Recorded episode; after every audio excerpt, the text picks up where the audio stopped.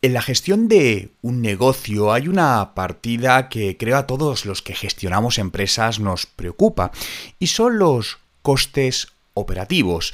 Entiendo que al final cuando estás gestionando un negocio, una de las de los objetivos que buscas es maximizar la rentabilidad del propio negocio y poder reducir los costes operativos son una palanca muy importante para mejorar esa rentabilidad.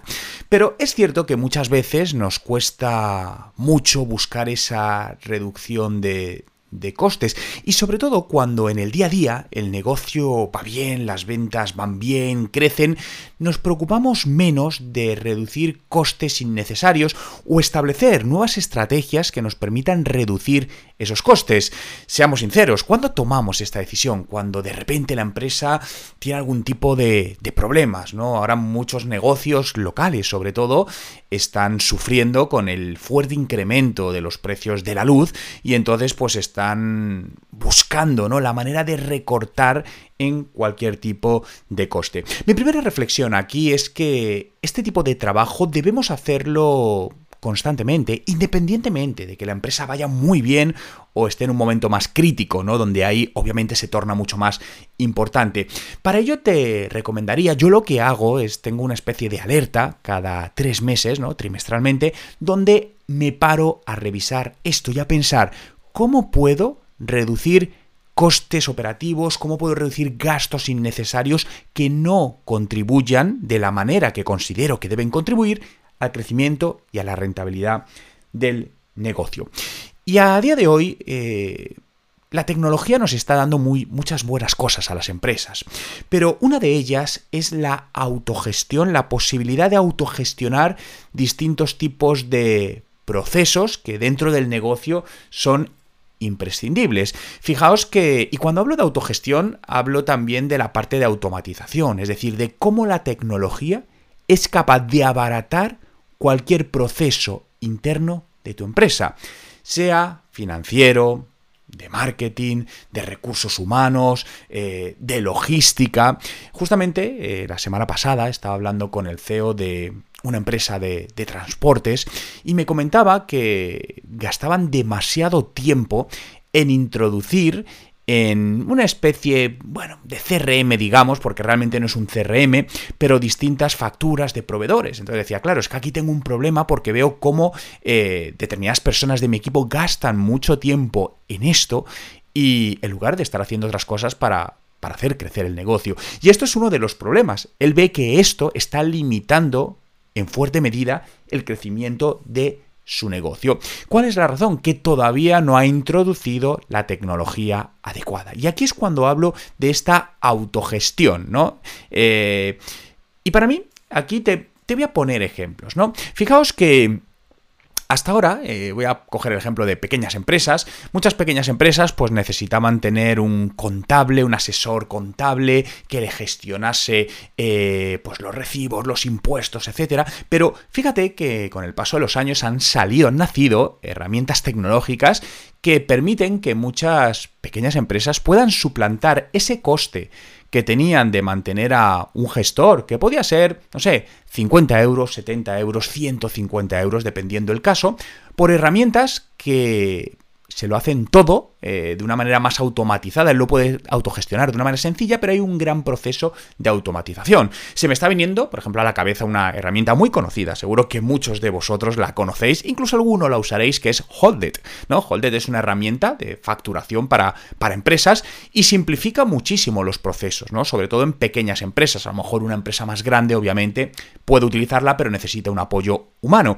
Pero muchas, eh, cada vez conozco más eh, pequeños emprendedores o pequeños empresarios que realmente han prescindido de tener que pagar una suscripción mensual a una gestoría por, y han reducido a lo mejor en ocho veces su, su coste mensual en esta parte, ¿no? Y al final esto es importante.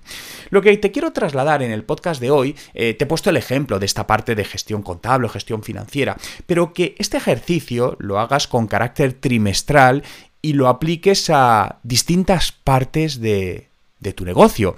Otro de los ejemplos, si te hablo de, por ejemplo, la gestión de el email marketing, ¿no? El email marketing supongo que en mayor o menor medida, pero puede ser importante para tu negocio, para captar nuevos clientes, para mantener fidelizados a clientes actuales y seguro que hay muchos emails que no mandas pues porque no tienes tiempo a hacerlo, no tienes el equipo adecuado, tu, tu equipo está saturado de trabajo, pero ¿por qué no automatizas este proceso? Lo autogestionas de una manera automatizada.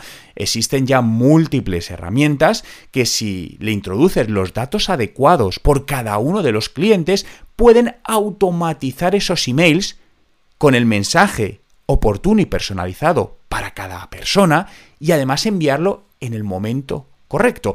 De tal manera que al final estás haciendo más de lo que harías si depende de una persona y además te está costando muchísimo menos.